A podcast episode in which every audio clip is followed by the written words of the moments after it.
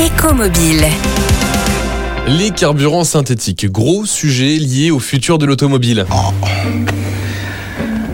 Tout cramer, reprendre à zéro. Mickey Zakou, on en parle pas mal en ce moment, alors j'ai sorti mon téléphone et j'ai appelé La Fabrique Auto à Villebon-sur-Yvette, un garage atelier qui propose des services d'entretien d'auto ancienne, de formation en ligne et de modification de véhicules.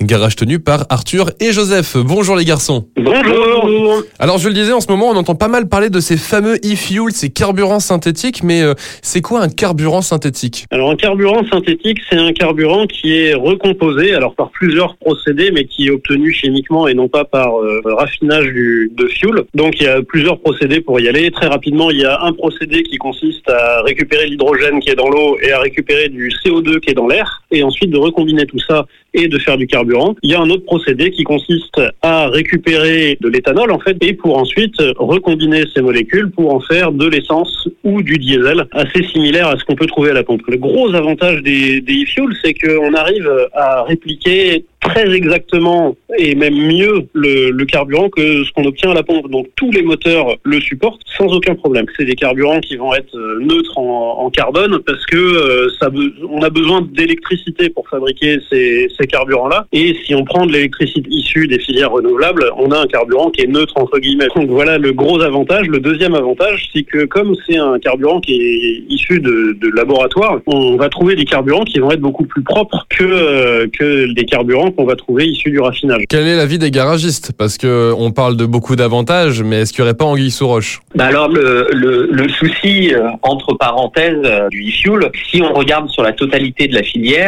énergétiquement parlant, euh, il y a d'autres technologies qui ont un meilleur rendement, par exemple une voiture électrique, au niveau de son utilisation, euh, un rendement supérieur. Donc c'est où est-ce qu'on met le curseur? Si on est purement de la vie technique, il n'y a aucun désavantage, il n'y a aucun inconvénient en fait au, au e-fuel. Mécaniquement, zéro problème et même quasiment que des avantages. La vraie question, c'est au niveau consommation énergétique globale euh, qui prend en compte la fabrication du e-fuel jusqu'à sa consommation. Donc les fuels, innovation à suivre qui coûte environ 2 euros le litre. Arthur, Joseph, merci beaucoup. Je rappelle qu'on vous retrouve à la Fabrique Auto à Villebon-sur-Yvette, mais également sur vos réseaux sociaux La Fabrique Auto avec plein de vidéos mécaniques très ludiques.